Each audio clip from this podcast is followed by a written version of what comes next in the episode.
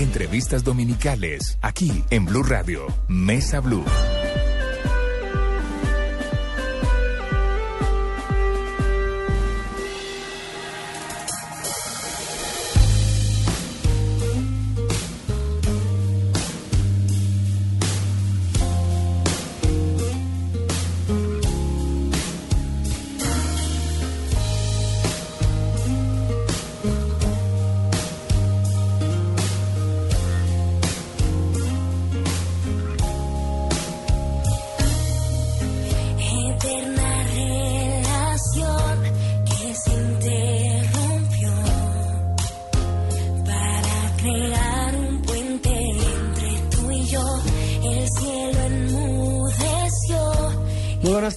Este es un especial de Mesa Blue de Semana Santa. Un especial que como hemos eh, hecho otras entrevistas sobre la actualidad nacional, sobre la paz, sobre la política, sobre la guerra, sobre el mundo, eh, pues por supuesto cobra vital importancia saber para dónde va la fe. Don Felipe, muy buenas tardes. ¿Cómo está don Juan Roberto? ¿Cómo me le ha ido A mí Felipe siempre me va muy bien. en esta Semana Mayor? Bien, pues. Tranquilo. Sí, pues tratar uno ahí de orar, que eso lo hago yo todos los días, y de descansar un poco, porque estas jornadas que nos clavamos Eh, de 4 de la mañana a 12 del día, yo y usted hasta las 7 de la noche, eso es difícil. Es duro, sí, señor. Pues bueno, bien. vamos bien. Eh, Vamos bien, sí, señor. Y estos son motivos de reflexión, como hemos denominado estos especiales, tanto de Mesa Blue como del servicio informativo, para hacer precisamente, como dice Felipe, un alto en el camino. Y eh, hablé como la columna del padre Llano, un alto en el camino. Que entre otras cosas va También a estar, con, va a estar nosotros con nosotros. mañana. Sí, señor. Y, es, y va a ser algo inédito, porque recuerde usted que hace tres meses el diario El Tiempo, por solicitud de la curia, No, le quitó La columna. la columna que uno leía placenteramente los domingos. Sí. Fue una columna maravillosa, pero bueno, el padre ya no ha accedido a, a venir y estar con nosotros, por supuesto, con unas limitaciones en unos temas, porque lo único que no quisiéramos es que le generemos que le conflicto. generemos conflicto. Precisamente lo que queremos es eh, reflexionar, hacer un alto en el camino y hoy hemos invitado en este especial de Mesa Blue a alguien muy especial, una persona que, que sí que tiene que hablarnos de eso, de lo que toca hacer cuando hay que parar. Pues vean, hoy tenemos invitado al eh, pastor Andrés Corso. El pastor es quien hace las prédicas los miércoles, los sábados y los domingos, acompañado por supuesto de otros pastores, pero fundamentalmente él las hace miércoles, sábados y domingos en su presencia. Sí. que es tal vez una de las iglesias cristianas en Bogotá eh, con mayor número de seguidores y como estábamos hablando ahorita con el pastor Juan Roberto, es impresionante, este queda en la castellana, Sí lo he visto. Eh, uno ve las colas, el orden, yo obviamente voy a la iglesia del pastor, no con la periodicidad que me gustaría, pero lo veo en directo, porque Ujú. además usted lo puede ver los domingos a las 2 ¿Cómo de la tarde. No, ver? usted nada, usted busca su presencia y está ahí en directo todas las prédicas, los miércoles a las 5. ¿A qué hora son, pastor, los sábados? Los sábados son a las 3, a las 5 y a las 7. Y los domingos a las 2, a las... No, a las 7 y media, Sí, 9.40, 11.50, 2 y 4 de la tarde. Bueno, sí. usted busca su presencia. Y ahí entonces... y ahí eh, está, está en me directo. enlazo. Son, son 90 minutos maravillosos. Que claro, el ideal es que uno pudiera ir a la iglesia, porque además es organizada, es bonita, es limpia, eh, está llena de voluntarios, la gente es eh, adorada, la juventud. Pero obviamente quienes no pueden o no podemos, o porque por razones de salud o de ocupaciones, se mete uno a su presencia y ahí ve las prédicas. Ok. Son 90 minutos, ¿no? Sí. 45 de música maravillosa de los muchachos de la iglesia y 45 de la, de la prédica. O sea que hágale, ¿no? Como quien dice un partidito de fútbol bien jugado. No, mejor. es que yo no- a mí no me gusta el fútbol. No, lo hago, lo digo por el tiempo, los Me- 90 me pone minutos. mucho más feliz una prédica. Pues muy bien, hemos invitado al pastor And- Andrés Corson, cuya presentación la hace, la ha hecho Felipe. Y para hablar, pastor, eh, arranquemos hablando un poco cómo vive la Semana Santa la comunidad cristiana. Una semana mayor que la tradición se nos ha impuesto, se nos ha eh, establecido por la Iglesia Católica. Pero ¿cómo la vive la, la comunidad cristiana? Bueno, para nosotros eh, el mensaje de la cruz, que es el tema de, de la Semana Santa, es igual de importante porque, porque el centro de lo que creemos es, es la obra de Jesús en la cruz, ¿no? Ah, la, la Biblia dice que, que el hombre la embarró, pues para ponerlos un poquito Póngalo en términos coloquiales. contexto, Sí, bueno. hablemoslo en términos. eh, Entonces, ah, cuando Dios nos hizo, Dios hizo a Adán y Eva, nos puso en el huerto del Edén y el plan de Dios, el propósito por el cual fuimos creados fue tener relación con Él. Es- e- ese fue el plan. ah, pero para que pudiese existir el placer del amor era necesario la libertad. Entonces, por eso en el huerto del Edén se pone un árbol que se llama el, el árbol de la fruta prohibida. Y, ah, y el Señor simplemente dijo, pueden comer de todos los árboles, ¿no? Allá hay mangos, allá hay eh, guayabas, allá hay maracuyá, lo que quiera, cualquier fruta podemos comer excepto el árbol de la ciencia del bien y del mal, porque el día que de él coman, dice, ciertamente morirán. Entonces, ese era como lo prohibido para ver, para que tuviésemos libertad. Ah, no sabemos exactamente cuándo Adán y Eva comieron del árbol prohibido, pero un día comieron del árbol prohibido y en ese momento la sentencia de muerte viene sobre, sobre ellos, pero también sobre toda la raza a partir de ese momento. Entonces, sentenciados a muerte, ah, pero Dios nos ama. Dios no quiere que nadie se pierda. Entonces Dios busca un camino, una forma de evitar que, que la consecuencia eh, venga sobre nosotros. Ah, y, y ese camino es, es, es la cruz. Entonces quiero, quiero eh, presentarlo un poco más claro. El dilema de Dios es, bueno, ¿yo qué hago? Si le clavo a todo el mundo la sentencia de la muerte, ¿dónde está el amor? Pero la- la- el- por otro lado, si los perdono, sigo, no, borrón y cuenta nueva. ¿Dónde está la justicia? Y además, si él simplemente dice, no, ustedes pueden pecar y embarrarla cuando quieran, que aquí, aquí los vamos a perdonar, que, que es el mensaje de la gracia sin justicia, entonces Dios perdería credibilidad. Es como si nuestro presidente dijera, vamos a perdonar a todos los que están en las cárceles. Todo el mundo estaría feliz. ¿Por qué? Porque, uy, qué presidente tan bueno. O no todo el mundo, los que están en la, en la cárcel. Pero nosotros pensaríamos, ¿dónde está la justicia? Entonces, Dios no puede decir, eh, anulo la sentencia, todos son perdonados. No. Él tiene que buscar un camino. Entonces ese es el dilema. ¿Cómo los perdono sin darles licencia para seguir pecando? Y la única solución era que Él mismo viniera y tomara nuestro lugar o pagara la sentencia. Ese es el mensaje de la cruz. Entonces Jesús viene, vive la humanidad nuestra para entendernos y luego va a la cruz y al morir en la cruz Él toma nuestro lugar y a- al morir ya eh, la, la consecuencia de la muerte fue quitada sobre, sobre la humanidad. Pero nosotros tenemos que recibir ese regalo. Y, y eso es lo que nosotros llamamos el nacer de nuevo. Pero por eso la cruz es el centro de, de- de lo que nosotros creemos. Sin cruz no hay salvación. Pero ¿qué más significa la cruz, pastor? Es la salvación, es Sí. Cristo que se entrega por nosotros Ajá. para no culminar, digamos, para no perdonarnos, digamos, quedan todos perdonados. Sí. Pero ¿qué otro significado tiene la cruz? Bueno, el- lo, lo más importante que se restaura es eso, la relación hacia el hombre que se había perdido. Pero, ah, como dije antes, yo tengo que tomar la decisión. Si yo no recibo el regalo de la salvación, yo no voy a ser salvo. Ah, entonces, ah, pues lo primero es la relación. Pero además de eso, Jesús murió por nuestros pecados, Jesús murió por nuestras enfermedades, porque la consecuencia del pecado no solo es muerte eterna, muerte espiritual, muerte física, sino también enfermedad, pobreza, problemas. Y, y todo eso lo resuelve Jesús en la cruz.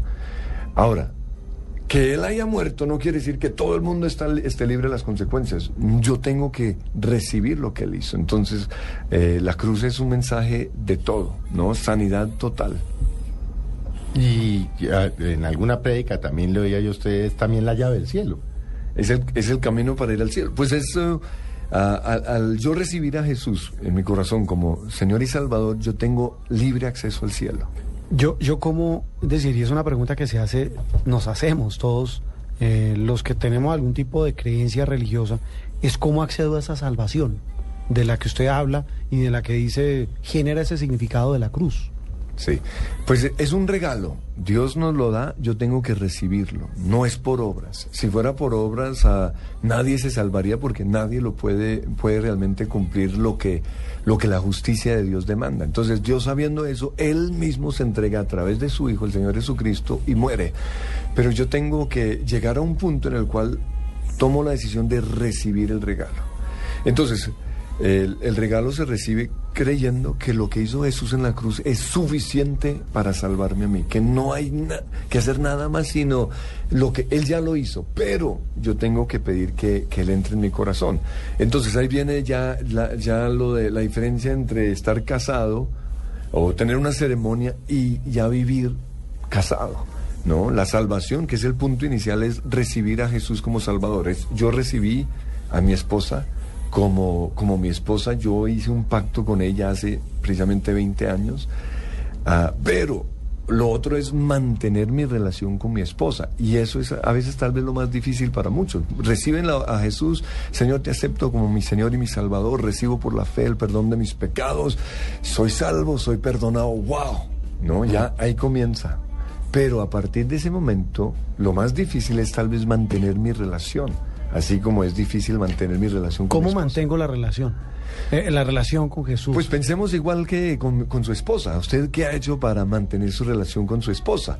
Eh, necesitamos decirnos cosas lindas, necesitamos tener citas románticas, necesitamos perdonarnos. Ahora, Dios no hay que perdonarlo porque es perfecto, pero yo a veces creo, le echo la culpa de mis problemas a Él sin darme cuenta, ¿no? Como, ah, ¿por qué la pobreza? ¿Por qué no me ayuda en esta oración? Entonces, yo tengo que también, en el nombre de Jesús, creer que, que Dios es bueno, que Él no está detrás de toda la maldad y, y en cierta manera, si tengo rabia en contra de Él, aunque Dios no hay que perdonarlo, pero en cierta manera yo sí, yo sí, yo sí lo perdono.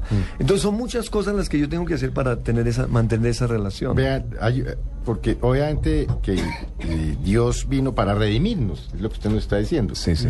¿Cuáles son los elementos de la redención? Yo, yo le, le doy a usted una de las tantas prédicas en que usted dice, y es redención, es la que Dios hizo con nosotros eh, a través de Jesucristo, pero es la que uno tiene que hacer a diario. ¿Cuáles son esos elementos? Eh, es que yo le digo a usted, dijo, uno, que sea el primer pariente o el amigo cercano. Ajá. Dos, que usted tenga con qué comprarlo. Es decir, no es el tema, el tema plata, es el tema todo el amor o el tema económico. Y tres, le doy yo a usted, que a mí me impactó mucho esa prédica, eh, usted tiene que redimir en un todo. Usted no puede comprar, venga, le compro una finquita, pero deme las 10 fanegadas buenas Ajá. y las 90 malas. Yo le doy a usted esa prédica, es cómo redime uno a la gente que, que está con uno. Bueno, yo no puedo redimir a nadie, no sé si, si la entiendo bien, porque la obra de redención es de Jesús.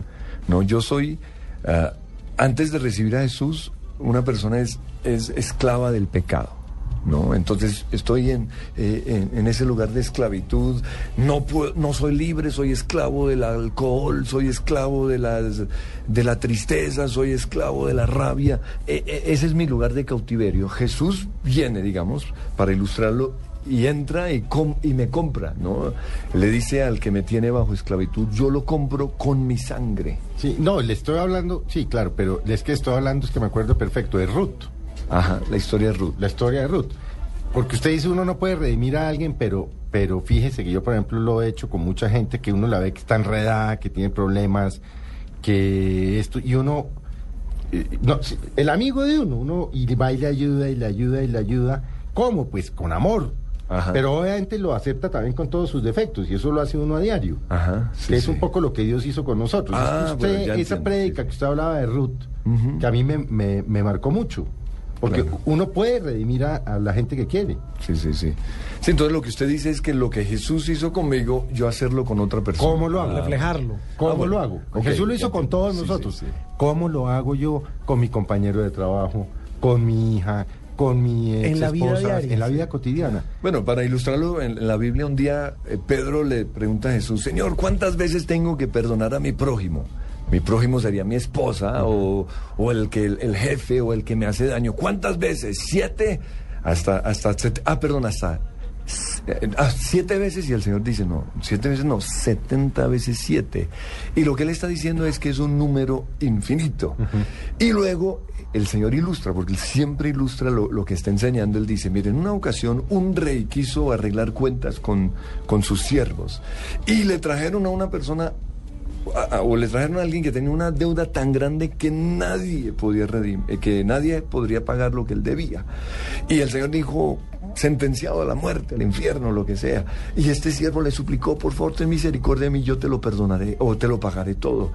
Y el Señor, movido a misericordia, lo perdonó, perdonó su deuda, ¿no? Entonces, eso fue lo que ya hizo Jesús y así estamos nosotros, perdonados. Pero cuando él salió, encontró un tipo que le debía, ¿qué?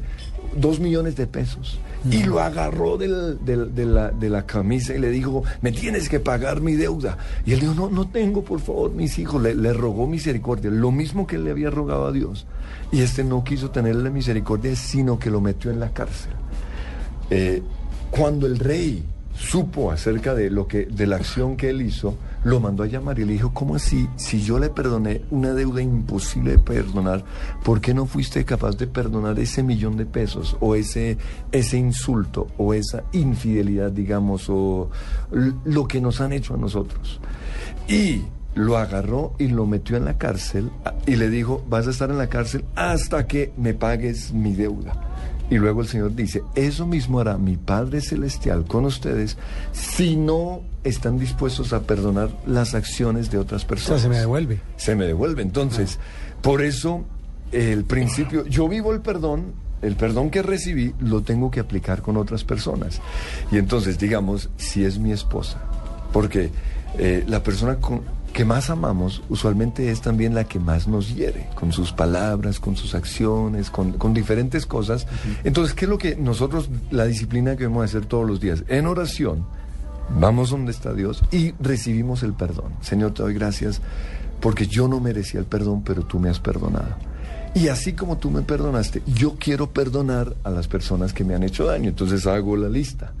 Eh, mi esposa por esto, por aquello, por aquello. Mi, y comienzo a mencionar. Ahora, lo que nosotros hemos visto es que us- usualmente cuando hay sentimientos en contra de alguien es porque no lo he perdonado. ¿no? Cuando hay una obsesión, uy, es que lo odio, es porque no lo he perdonado. Entonces, ahí le decimos al Señor, esta es la persona que no he podido perdonar, pero tenemos que reconocer que no podemos y no queremos. Entonces, a Dios se le dicen los sentimientos, lo odio, lo quiero matar.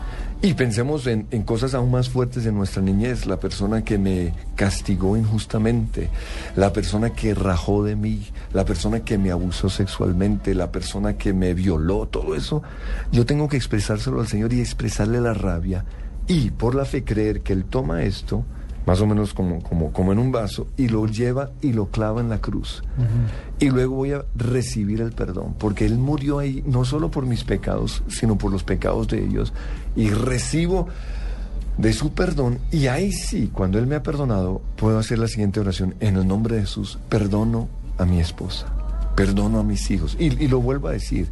Y yo sé que lo he perdonado porque ya siento amor hacia ellos. Perdono al que Siente me... el que se libera, que- siente que se le hay un peso, y es que uno lo siente literalmente. Perdono al que me abusó, que es más fuerte todavía. No, claro, mucho más o grave. perdono a mi esposa que me, o a mi esposo que me ha sido infiel.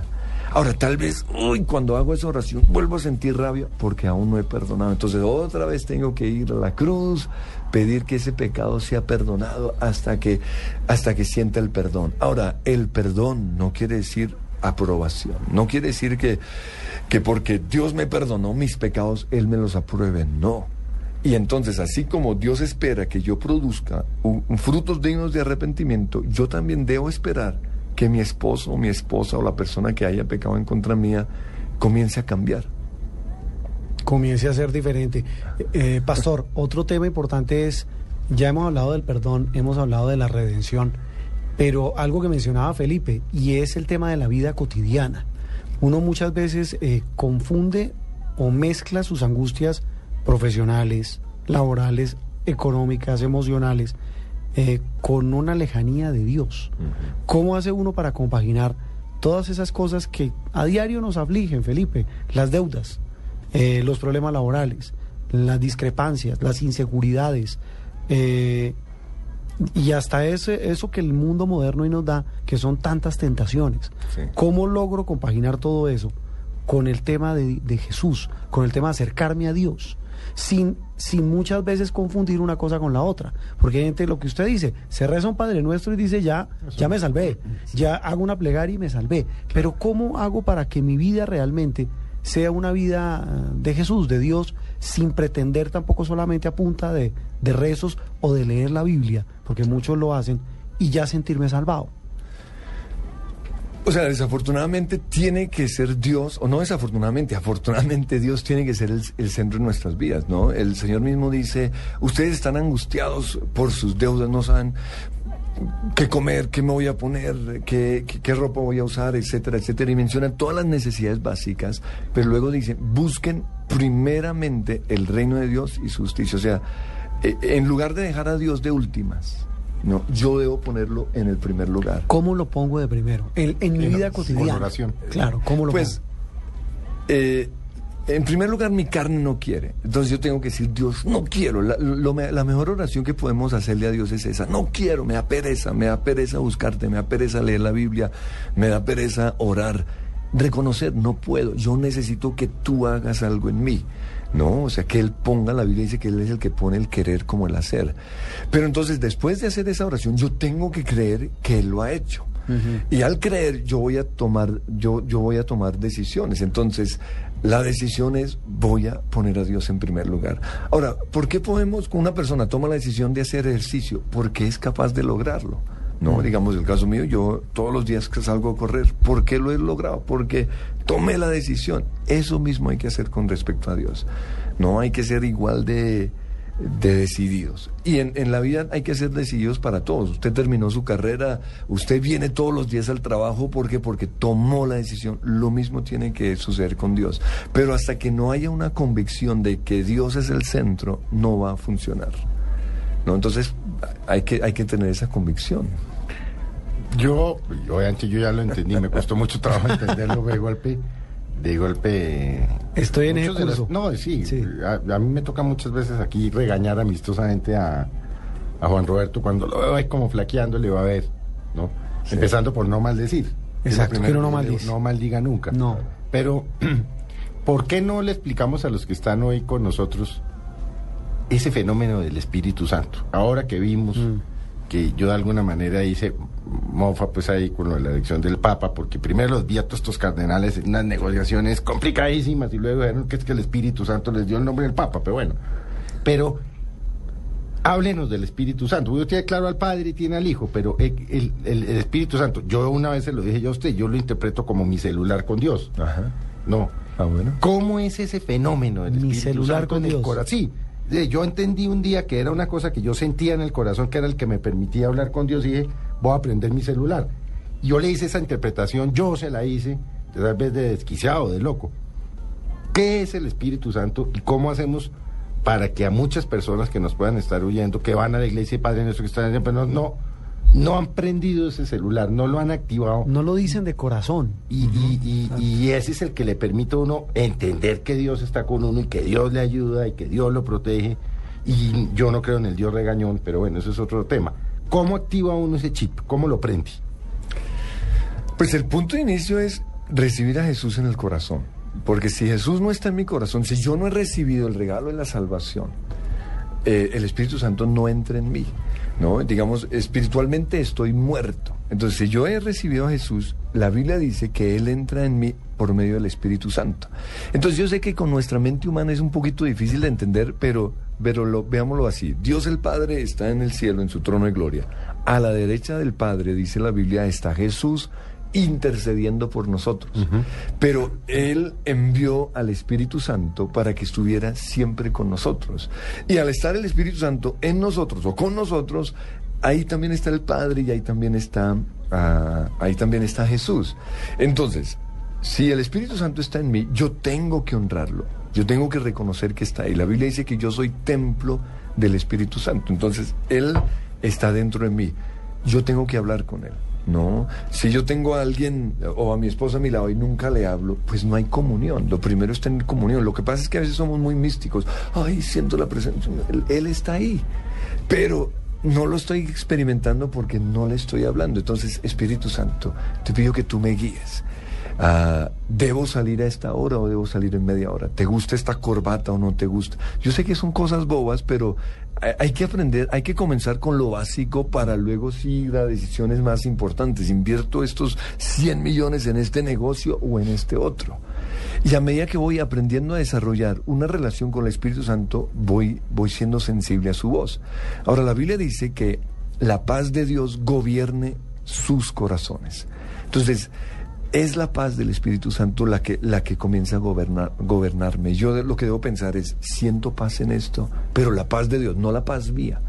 Entonces, en el caso mío, de- desde chiquito, eh, yendo a San Andresito a comprar, eh, mis ganas, yo quiero este, yo quiero este, pero la paz de Dios está aquí. Y yo reconozco que compré cosas y la paz de Dios no estaba ahí. Yo lo compré por, por el afán de tenerlo, porque mis amigos lo tenían, pero, pero no era la voluntad de Dios. Eh, luego, las decisiones más importantes, como con respecto a mi esposa, ah, estaba está la paz de Dios ahí. ¿Fui guiado por la paz de Dios o fui guiado por mi carne?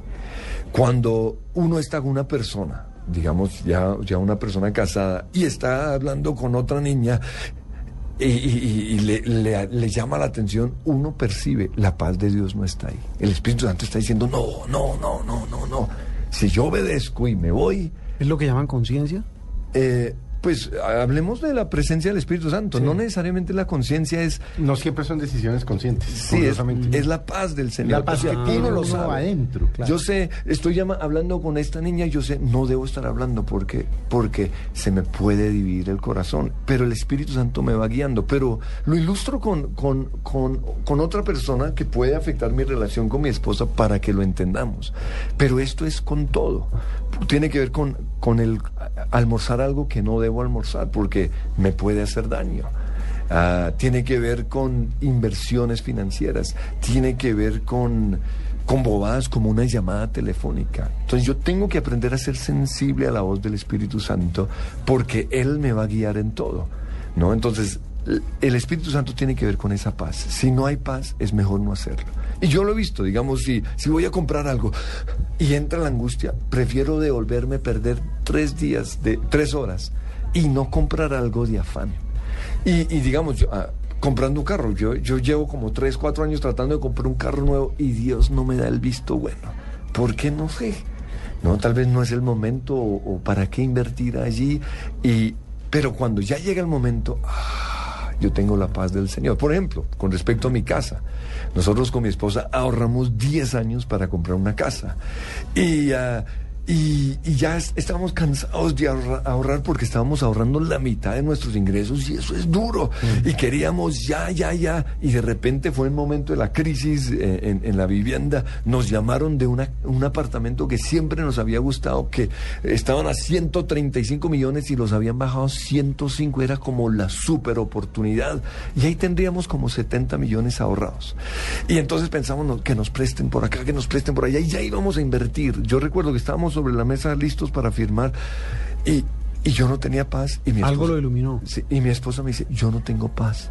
Entonces dijimos, no, eh, vamos a esperar un día más. Y salimos de allí y sentimos gozo.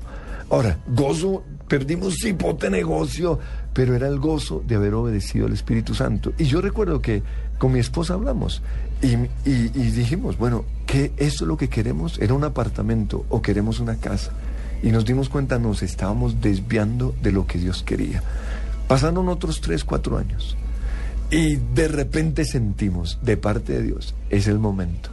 Y la casa, las casas que siempre quisimos, el Señor nos dijo, o sea, el sentir fue ese, vayan y golpeen en cada casa. Y fuimos golpeando casa por casa. Y porque ninguno estaba a la venta. Y de repente una señora dice, ah, bueno, pues yo estoy endeudada, pues se lo vendo. Y teníamos gozo, teníamos paz, no teníamos angustia. Por eso supimos que esa era la voluntad de Dios. Vamos a salir, vamos a hacer un pequeño corte y ya estaremos nuevamente con ustedes con el pastor Andrés Corso. corazón está guardar tu santidad y alabar en tu templo.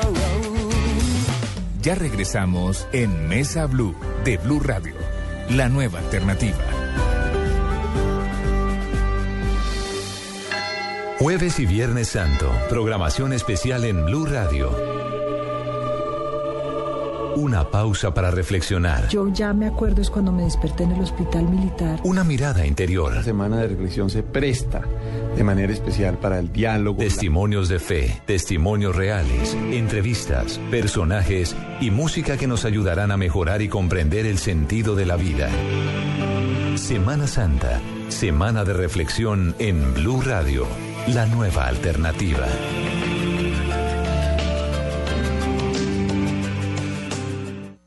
Estás escuchando Mesa Blue.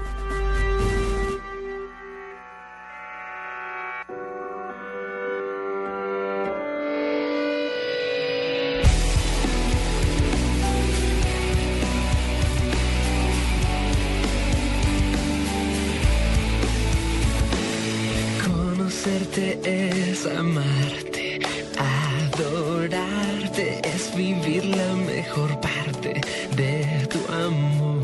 Muy bien, seguimos en esta edición especial de Mesa Blue con el pastor Andrés Corson hablando sobre la fe y sobre la Semana Santa. ¿Usted todas las decisiones de su vida se las consulta a Dios? O a veces no las consulto, pero me dejo guiar por la paz del Señor. ¿Cómo es dejarse guiar por la paz del Señor? O sea, si no tengo paz, no lo hago. Es que uno lo sabe, Juan Roberto. Cuando uno va a tomar una decisión y, y no siente total paz, no la debe tomar. Por ejemplo, en una compra. Pero debe hacerlo consciente. Así aparentemente lo, le, le estén dibujando que lo, la decisión que supuestamente es equivocada es buena. Claro. Se lo digo porque pasa muchas veces. Sí, sí, sí. Y muchas veces eh, la gente piensa por uno y, y toma las decisiones por uno. Hablo a nivel no solamente sentimental o qué sé yo, también laboral, profesional, de vida. Sí, sí. No, pues es que el, el vende- la función de un vendedor es vender. No, y ellos le muestran todo lo bueno al, vender un carro, al vender una casa. Pero si yo me dejo guiar por él, me estoy dejando guiar por una, una influencia externa en lugar de ser guiado por el Espíritu Santo.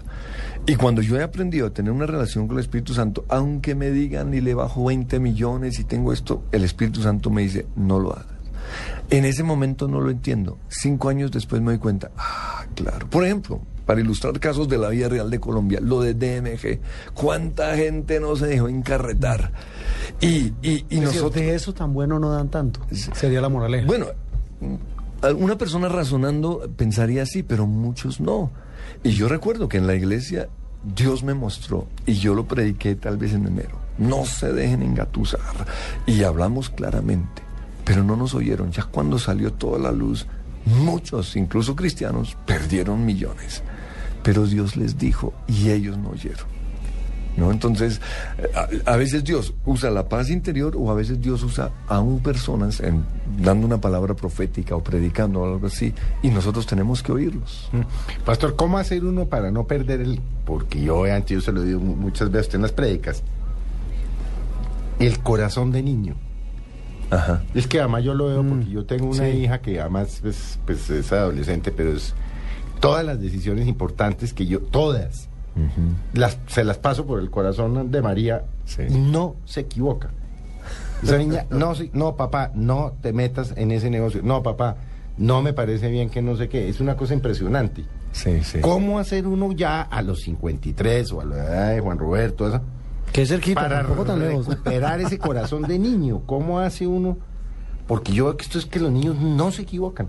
Ajá. ¿Cómo, cómo, cómo opera Dios en ese tema? Bueno, O lo estoy metiendo en Honduras, no, porque yo lo digo usted en No, las prédicas. de no. Yo me acuerdo una que me impresionó mucho, sí. de mm, tal vez usted con, con uno, con su hija o con...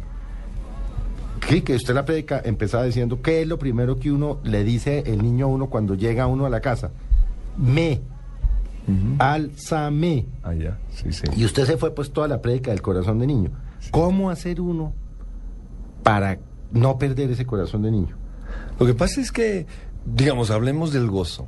Un niño es alegre cuan- desde el momento en el cual nace, pero es la vida, las malas experiencias las que lo hacen perder ese gozo.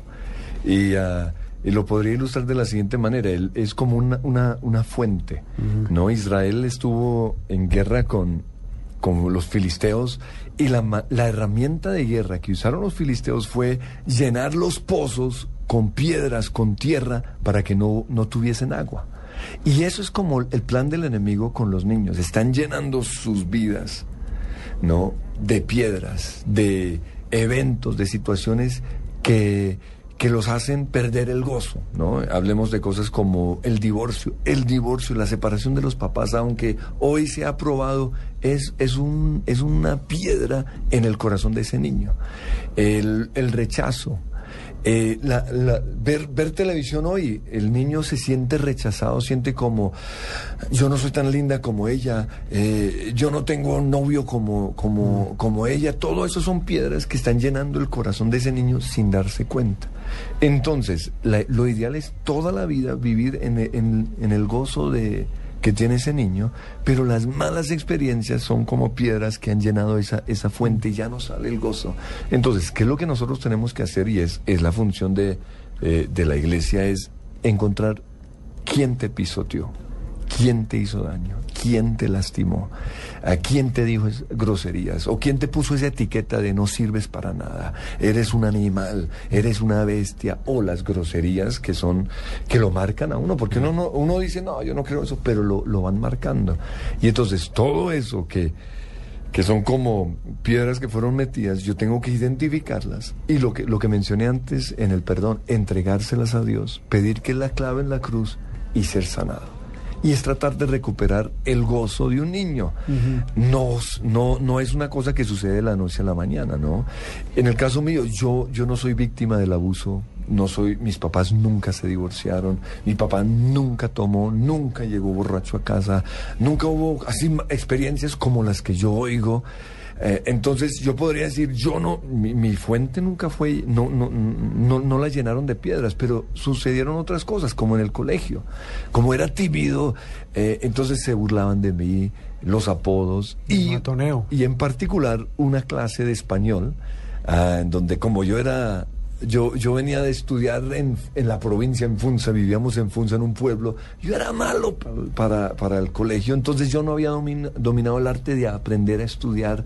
Y yo era bruto, era cierto. Entonces, como venía rajado, la profesora dice, a ver, a ver, a ver, Andrés, para que usted pase eh, la materia, la próxima semana tiene que, que prepararse para este debate. O la- ent- entonces nos dieron un libro que tenía que leer y yo me lo leí bien, pero yo no entendía cómo, cómo era que funcionaba un debate y a un lado pusieron a unos y al otro al otro, a, a nosotros al otro lado. Y yo me di cuenta que lo que decían a este lado era lo que era la razón, ellos tenían la razón, pero nosotros no. Y yo no entendía que, que yo tenía que contradecir lo que ellos estaban diciendo, o sea, en- en- en mi brutalidad. Y yo recuerdo que me paré y dije algo y la profesora dijo, usted sí, mucho bruto. Y eso me marcó de por vida. Una palabra tan boba por una profesora. Y ah, ahora yo no sabía, en su momento todos, pero me volvió torpe para hablar, me volvió miedoso, bien asustado, y eso me marcó toda la vida. Y un día, cuando oí el tema del perdón, que es lo que estamos hablando ahorita, la, la persona que estaba hablando dijo, toda palabra que nos dijeron, que alguien nos dijo, tenemos que perdonar. Entonces yo en el nombre de Jesús perdoné y dije el nombre de la profesora y saqué la rabia y yo sentía como salía un cuchillo de mi interior, yo sentía una liberación, como, como lo mencionamos antes, pero no hubo sanidad total. Mucho tiempo después Dios me mostró que lo que esa profesora hizo me marcó profesionalmente, porque esto fue sucedió cuando estaba en tercero de bachillerato, ya cuando todos estaban hablando de la carrera, ¿tú qué vas a estudiar? Entonces unos decían administración, publicidad, comunicación, etcétera, etcétera. Y me preguntaron a mí, yo dije, yo voy a estudiar ah, comunicación, yo quería ser como ustedes, periodista. Y todos se burlaron. Si usted no sabe hablar, si usted es un bobo, si usted es un atolondrado. Y ahí estaba la niña, la niña Y que a lo mí- viera. No, no, no, no, es que, es que no, La- uno no cree, uno ¿no? cree. uno no cree. la niña, acá. la niña que más me gustó estaba ahí y yo quedé como... Entonces, debido a eso, y todo por una raíz de, de amargura, yo no estudié lo que debería haber estudiado, sino que me fui a estudiar, disque, eh, administración de empresas, nada que ver con, con lo que tenía que ver con mi vida. Pero Dios me lo mostró y yo comencé a perdonar. Y, come- y me di cuenta cómo mi vida se desvió totalmente del plan original de Dios. Y al perdonar pude reubicarme una vez más en el propósito. Ahora, ¿cómo Dios me sanó? Me sanó leyendo la Biblia. Porque a medida que yo iba leyendo la Biblia, pues el Señor me fu- fue mostrando que yo no era un bruto, que yo no era un atolondrado, una persona tímida y tuve que salir de, de- de esos complejos. Pero, o sea, como una forma de... Se recuperó al niño que mataron cuando tenía 12, 13 años. Pero Dios fue el que lo hizo. Es que ahora que usted dice lo de no sea bruto y las ofensas y el que le insulta a uno, bueno, en fin, eso. Y yo le di a usted una, como verá, usted me ha marcado a mí bastante. ¿no? Eso, eso estoy viendo. No, eso no va a creer que es que yo pasé del ateísmo a pum, eso fue, automático. eso fue- sí, eso yo no, no entendí muy bien cómo fue todavía. yo- ya no quiero entenderlo porque paso feliz. Pero yo le doy a usted una prédica muy impresionante porque usted dijo, me acuerdo, dijo ese domingo, dijo, lo que contamina es lo que sale, no es lo que entra. Y usted puso un ejemplo muy, dijo, el señor Santo Domingo, Ah, ¿no? sí. dueño, entre otras cosas, de esta casa editorial, como diría, ¿no? Y ustedes, él se come el paté y ustedes se comen la papa chorreada. Al final del día, eso sale a lo mismo. y así empezó usted la prédica. Así, no, no. Pues, y además lo dijo con una elegancia, pues que obviamente... Sí, sí, sí. pe- Pero suficientemente Sí, claro. Pero suficientemente claro, dijo. Dijo, lo grave, y, y explicó por qué es que eh, en Israel y por qué se lavaban las manos y eso todo. Dijo, lo que contamina es lo que sale. Cada palabra que ustedes dicen contamina mucho más de lo que entra. Esa ofensa, ese insulto, ese insulto, usted no sea marica, no sé qué, nada, eso, eso no lo dijo usted, por supuesto, ¿no? Eh, ¿Cómo, cómo, por qué no nos explica eso? Porque a mí tal vez es de las mejores prédicas que yo le he a usted. Y, y obviamente yo llegué a una conclusión que no la dijo usted porque no de tener asidero científico, y es que la lengua es uno de los órganos más pequeños Así. De, de- del cuerpo, pero es el que más daño hace. Sí, sí, sí.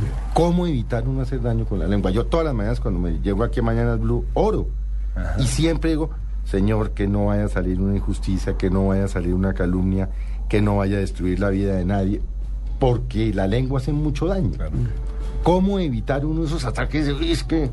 Bueno, ahí estamos hablando de dos cosas. Uno, la lengua y otro, el corazón contaminado. Así es. Ahora, obviamente están, están conectados, ¿no? Yo tengo que trabajar con, con lo, lo que está dentro, pero, pero Jesús lo dijo. El problema, aún una persona que nace en un buen hogar, nace, la Biblia dice, en pecado. El pecado está en todos nosotros, ¿no? Lo que... Lo, el ladrón, el- la, la ocasión es la que hace al ladrón, ¿no? Si yo tengo situación financiera terrible y veo la oportunidad de robar, sin darme cuenta, yo puedo robar. O y, y esto pasó, ¿no? Nosotros vivimos al, al frente de un bosque y un día un depravado se, se paró, o sea, mi hija estaba mirando por la ventana y se empelotó al frente de ella. Y cuando ella me dijo eso, ella tendría siete años, ocho años, yo me llené de tanta rabia que quería matar al tipo ese. ¿Por qué? Porque ¿cómo va a hacer eso? Entonces, lo, pe- lo peor de mí salió en una situación así. Y es que eso está en nosotros. Y lo que yo he- lo que he visto con muchas personas que reciben a Jesús es que reciben el perdón de sus pecados, pero no tratan esas iras que están adentro. No, recuerdo en una ocasión un, un predicador dijo, Dios no pone su visión en un vaso sucio. ¿No? Y, y al él predicar eso, estaba insinuando que todos nosotros estábamos sucios. Y yo pensé, ¿cómo así? No, yo no estoy sucio, pero Dios me mostró claro que está sucio. Pero hasta ese momento yo vivía una vida muy hipócrita. Yo era un fariseo. Un fariseo es un sepulcro blanqueado. O sea, adentro se ve, afuera se ve divino, pero adentro está podrido. Pero yo no creía que yo estuviese así. ¿Por qué? Porque nací en un lugar cristiano. Mi papá nunca tomó, eh, nunca hubo groserías en mi casa. Yo no vi televisión sino hasta después de los 16, 17 años. Entonces no, había, no hubo mucha contaminación en mí. Yo llegué virgen al matrimonio. A la iglesia yo no falté los domingos sino cuatro o cinco veces en toda mi vida. Entonces yo siempre creía que después de mí la Inmaculada Concepción. Yo cre así de santo me creía entre comillas. Pero Dios me mostró, no, yo te voy a mostrar. Y un día recuerdo que, que estábamos discutiendo con mi esposa por, porque le pisé su piso blanco en la cocina y comenzó una discusión así. Discusiones de, de- de rutinarias. Sí, pero de repente yo la agarré del pescuezo y la agarré así, la senté en la silla, en, en la cama. Y cuando yo hice eso, yo mismo me asusté. ¿Por qué? Porque jamás mi papá le había hecho eso a mi mamá. Y jamás me imaginé eso de mí. Pero salió lo peor de mí. Pero como estábamos en una discusión, yo seguí y le dije, es que tú eres la única que ha sacado lo peor que hay en mí. O sea, maldita tú, la mala eres tú.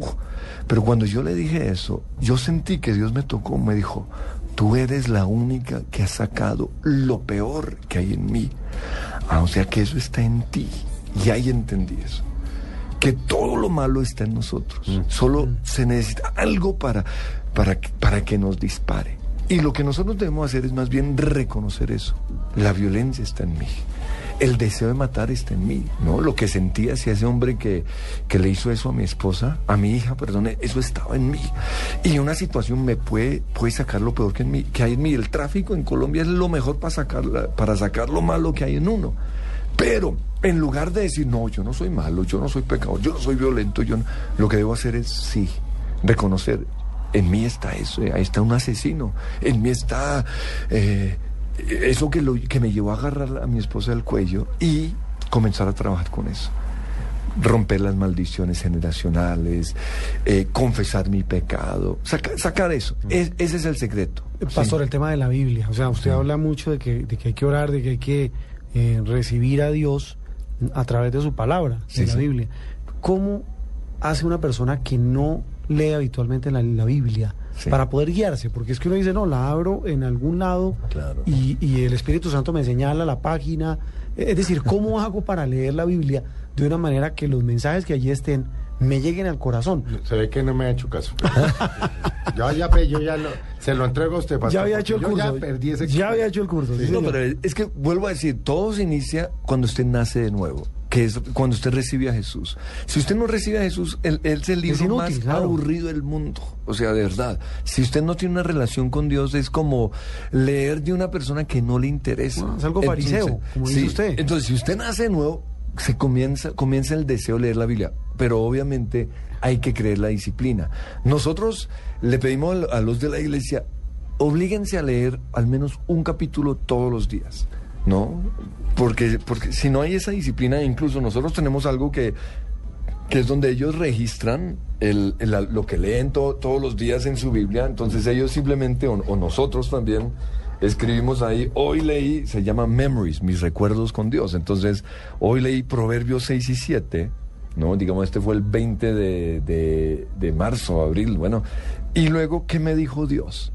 Entonces es como mi, mi, mi diario con Dios. ¿Qué me está diciendo Dios todos los días? Porque si yo lo leo simplemente como un libro, ay, qué pereza, no, no, no, no me va a servir de nada. Pero si lo veo como las cartas de Dios a mí, ¿qué me está diciendo Dios? Entonces se vuelve algo que me, que me gusta leer. Yo trato de leer la Biblia eh, cada, cada dos años, de pasta a pasta.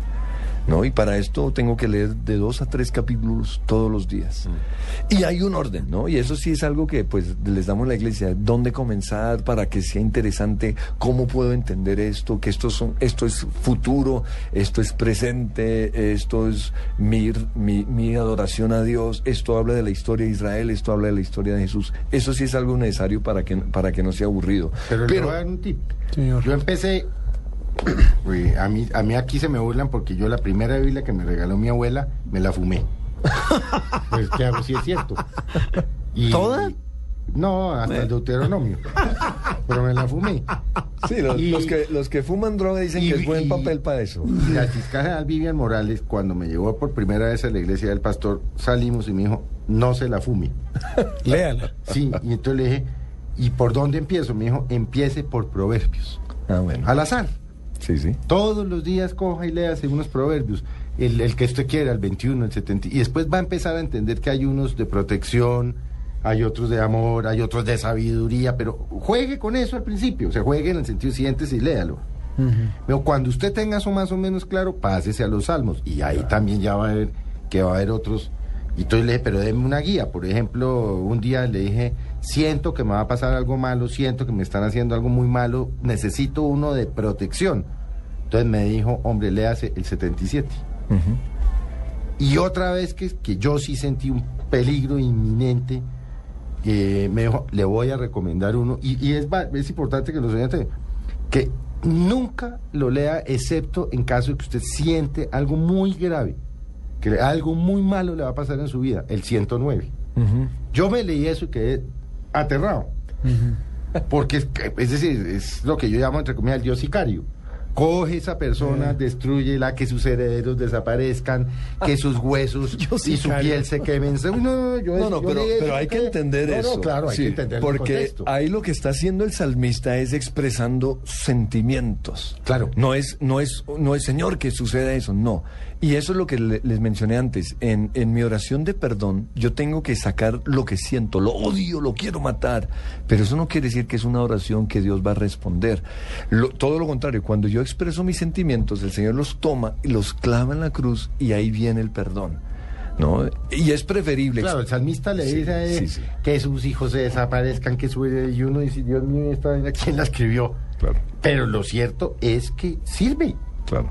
Sí, es expresar los sentimientos para ser sanado, porque no sirve si sigo sintiendo eso. Ah, no, no, no, no. no es, esto es lo que siento hacia esa persona, me gustaría verlo muerto, pero entonces viene el Señor y Él nos muestra lo que, Pero- él, lo que Él Pero siente. volvamos a la Sí. pregunta de Juan Roberto. Es, Sí. Juan Roberto, como yo fui educado en colegio católico, Sí. Yo no me acuerdo haber nunca leído la Biblia así, Salmo no sé qué, San Lucas no sé qué, hay unos curas menos hartos que los normales porque eran jesuitas, hay que decirlo. No, hay curas que son No, chéveres. bueno. Eh, Muy Eh, chéveres. Si una persona nos está oyendo y dice, oiga, interesante todo esto que está diciendo el pastor, de repente yo sí le quiero abrir mi corazón a Dios Sí. y yo sí quiero que entre Sagrado Corazón, ve, esto me parece como chévere, va y compra una Biblia y ¿qué hace con ¿Y ella? qué hace con ella? Bueno. no tiene manual de Listo. instrucciones. L- Lo mejor lo que usted dijo, proverbios, son 31 proverbios, un proverbio por día. Proverbio me enseña cómo relacionarme con las personas, ¿no? Los proverbios hablan de eso, de sabiduría para relacionarme con las personas. Salmos, otro por día, ¿no? O digamos, o el siguiente mes. No, yo prefiero en orden, A ver, ¿no? ¿qué orden? Entonces, ah, un salmo por día son 150. Entonces, un, un salmo por día, yo me, me tomo cinco meses leyéndolo, me enseña cómo relacionarme con Dios, porque el salmista eh, expresa alabanza a Dios.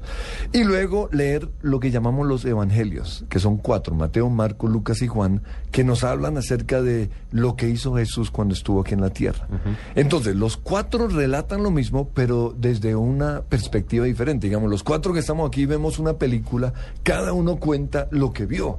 ¿No? Entonces, ah, eh, Marcos es el cortico, es el que le gusta hablar corto. Lucas es, es un médico, entonces él escribió todos los detalles. Juan, que fue el amigo cercano de Jesús, habló más, no tanto de lo que hizo Jesús, sino de las palabras de Jesús. Entonces, leyendo esos cuatro evangelios, yo conozco todo acerca de la vida de Jesús. Esos serían los principales. Ya después leemos las cartas de Pablo, que, que son las cartas que se escribieron a las iglesias. Eh, leemos el Antiguo Testamento para conocer la historia desde la creación y toda la historia de Israel. Y finalizamos con Apocalipsis que tiene que ver con, con el futuro. Pero eso nos puede tomar dos a tres años. No, no se trata de leerlo rápido, pero... Eso no son 100 años de soledad, que uno No. lo arranque, no, eso es... Sino lo eso es importante tarea. es leerlo, claro. No, en- Pastor, el tema, bueno, ya de la lectura, el tema de la redención, ya hablamos de sacar el, ese odio que uno tiene, esas cargas, como las mencionaba Felipe, pero el tema, vuelvo y le repito yo, es que eh, la vida diaria a veces parece tan difícil para uno ponérsela a una lectura o una oración. ajá. ¿Cómo hace uno para compaginar esa oración con esas dificultades de la vida diaria? Pero así le digo yo, ¿usted qué hace mientras se baña? Piensa bobadas, posiblemente. Sí, O piensa en el trabajo. Ahí tiene usted 5, 10, 15 minutos para orar. es la ¿Qué hace usted cuando viene en el carro 40 minutos a, a Blue Radio? Es la oración. Oye bobadas. Bueno, ojalá... oigo Blue, oigo mañana Blue. Oye bobadas. Porque finalmente uno dice mucha bobada. Apague el radio y hable. ¿Qué, que va hablando solo y qué? ¿O no? Sí, Es sí. que cualquier momento es bueno para orar. Cinco minutos antes de dormirse. Mientras usted se está haciendo el jugo de naranja. Pero orar es hablar con Dios, Sí. no es pensar. Es verbalizar, Sí, ¿o no? sí, Es hay que decirlo. proclamar, sí, hay que proclamar. Hay que oírselo. Sí, entonces, pues, o sea, volvemos al punto inicial, a- a- o no inicial, algo, habíamos hablado del, del corazón sale la basura, pero me faltó un poquito la boca que tal vez tiene que ver con lo que usted dice, porque Proverbios dice, la vida y la muerte está en el poder de la boca. Lo que sale de nuestra boca es supremamente importante y yo no puedo dejar que salga todo lo que siento, todo lo que quiero, no. Yo tengo que comenzar a disciplinar, a, a disciplinar mi boca. Entonces, ah, Felipe nos habló de lo que dice Santiago en, eh, a- acerca del poder de la boca, porque él dice, ah, de la misma boca sale bendición y maldición, esto no puede ser así. Y, ah, y, y ahí, ahí Santiago compara la boca, o dice, nosotros le ponemos a un caballo un freno para controlar el, el- el lugar hacia donde debe ir. Sí, la dirección. Y luego también compara la boca, bueno, compara la boca con ese freno que se le pone a un caballo, pero también compara la boca con, eh, con un barco. Dice, ¿qué barco más enorme? Y es dirigido porque por un pequeño timón que lo lleva hacia donde quiere. Luego dice Santiago, así también, la boca es un miembro tan pequeño, pero que puede dirigir nuestra vida hacia cualquier lado. ¿No? Le- He notado, pastor, que usted Sí. le da mucha preponderancia al tema de la palabra. Sí, sí. Para lo bueno y para lo malo. Sí, sí. O sea, ¿cómo, cómo, cómo, cómo logro controlar? Que yo creo que el ser humano lo que, y no hablo por mí, por todos los seres humanos, es controlar el tema de las malas palabras. Pu- Pues es que ahí mismo dicen, Santiago dice, hay un mal que nadie puede controlar y ese mal es la lengua. Dice, y está contaminando toda la creación y es la culpable de todas mis desgracias. Claro, muchas veces una palabra Sí. mal dicha crea situaciones irreales que provocan guerras, conflictos, Sí, claro. problemas familiares, Ajá. inseguridades, como lo contaba usted, pastor. Es decir, eh, eh, es, es- es el origen de muchas cosas. Pero no solo eso, sino que gobierna toda mi vida. La vida y la muerte está en mi boca. Yo, Sí. yo me levanto y, uy, qué pereza de día, y que va a ser un día terrible. Yo comienzo, uy, me va a dar gripa, y me va a dar gripa. para bien el y para poder mal. de la palabra. Pero como dice Santiago, nadie puede controlar la lengua. Y como que no nos da esperanza. ¿Y qué vamos a hacer? No puedo controlarlo. Yo no lo puedo controlar, pero Dios sí. Y ahí viene el Espíritu Santo. Cuando yo recibo a Jesús, el Espíritu Santo entra en mí. Esa, esa, esa experiencia se llama nacer de nuevo. Pero hay una segunda experiencia que está en Hechos capítulo 2 y es el bautismo en el Espíritu Santo.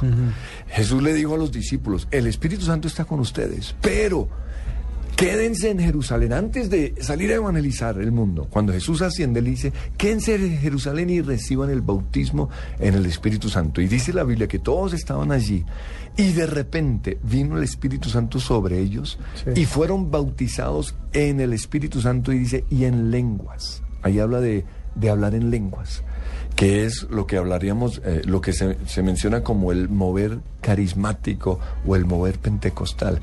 Y es que de repente todos comenzaron a hablar en un lenguaje que nadie entendía.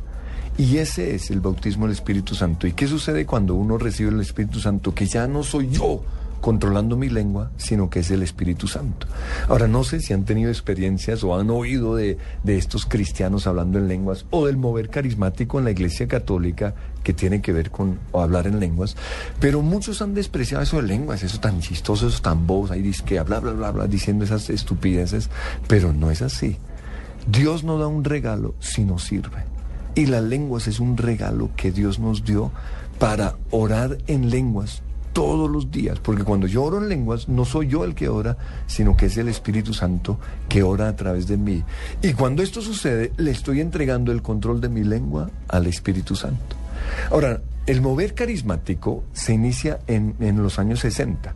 El mover carismático, a diferencia del mover pentecostal, es que fue el Espíritu Santo viniendo sobre las iglesias tradicionales, al- sobre los bautistas, los eh, anglicanos, los episcopales, sobre los católicos. ¿no? Ahí viene el mover del Espíritu Santo. ¿Y cómo sucedió? Sucedió con un, sacerdote episcopal, podríamos decir, que él se reunía todos los lunes con otro amigo de, la misma ciudad de Van Nuys en California a charlar acerca de cómo va su iglesia y, hablando de cosas entre, ellos. Pero de repente uno de estos, eh, no Denis Bennett, sino el otro le dijo, mire, estoy preocupado porque en mi iglesia hay una pareja que siempre está feliz. Y el tipo, Denis Bennett lo mira como feliz en la iglesia. O sea, el último lugar en donde la gente va a estar feliz en una iglesia. Dice, no, sí, yo no entiendo. Todos los días están felices. Entonces dijo, averigüe qué es lo que tienen. Entonces él fue y les preguntó, oye, ¿ustedes qué es lo que tienen? Dicen, no, es que recibimos el bautismo en el Espíritu Santo. Y, él dijo, ¿y qué es eso? Y fueron y averiguaron y lo que les conté ahorita, Hechos capítulo 2, fueron bautizados en el Espíritu Santo y comenzaron a orar en lenguas. Entonces Dennis Bennett se interesó en eso y él también quiso esa experiencia. Oraron por ello y eran, eran cualquiera, unos cristianos cualquiera, oraron por este sacerdote y él recibió el Espíritu Santo. Y así él lo tuvo durante mucho tiempo, en su tiempo a solas. Y cuando venía una persona a su iglesia y decía, mire que tengo problemas, él les compartía, porque han recibido a Jesús, sí, él es mi Salvador, bueno, y ya recibieron la segunda bendición, el bautismo del Espíritu Santo. Y ellos dijeron, no, nosotros ni sabemos qué es eso. Y él oraba por ellos y lo recibían y se iban sus problemas. Entonces comenzó dentro de su iglesia, dentro de su capilla, este mover a tal punto que él dijo, yo tengo que compartirlo a toda la iglesia. Y un domingo se levantó y habló acerca de, de, lo que dice Hechos capítulo 2.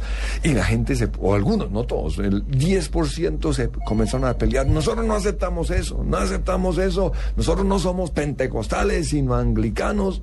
Y entonces él vio que iba a armar un problema y decidió renunciar. Entonces, al él renunciar, ah, pues esto llamó la atención a todo el mundo y Times Magazine y Newsweek fueron allí y, y escribieron todo acerca de esto. Y ahí Gracias a esto se inicia el mover carismático que hasta el minuto de Dios aquí en Colombia fue tremendamente bendecido.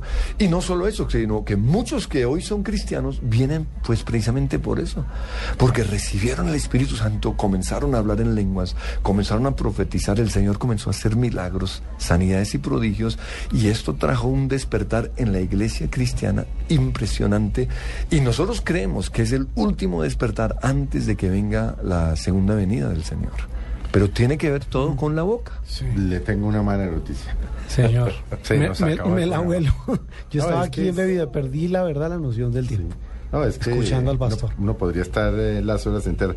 Pastor Corso, pues de verdad, muchas gracias. Ya sabe que está su casa, ¿no? Ya ha estado, estuvo aquí en diciembre, estuvo ahora. ¿Sabe no tenemos que buscar una ocasión especial para que venga. No, aquí cuando ¿Sabe cuándo lo escuché yo? El Sí. día que quedó campeón Millonarios. 16 de diciembre, nunca me olvidé la fecha. Estaba yo en el estadio con mis audífonos y escuchaba a Felipe y Mabel hablando con usted. Ah, bueno. Fue bastante enriquecedor en esa oportunidad. Bueno, y también muchísimo tenerlo acá hoy. Bueno, muchas gracias, un privilegio. Muy amable, pues eh, terminamos este especial Don Felipe de Mesa Blue de jueves. Mañana tendremos otros, así como en estos días de Semana Mayor, eh, reflexiones, repito, sobre el futuro de Colombia, la paz, eh, para dónde vamos. Y estos que tienen que ver con algo muy especial, el tema de la fe. Bueno, pues a todos los que nos acompañaron hoy, que tengan muy buenas tardes. Toda mi devoción y fervor para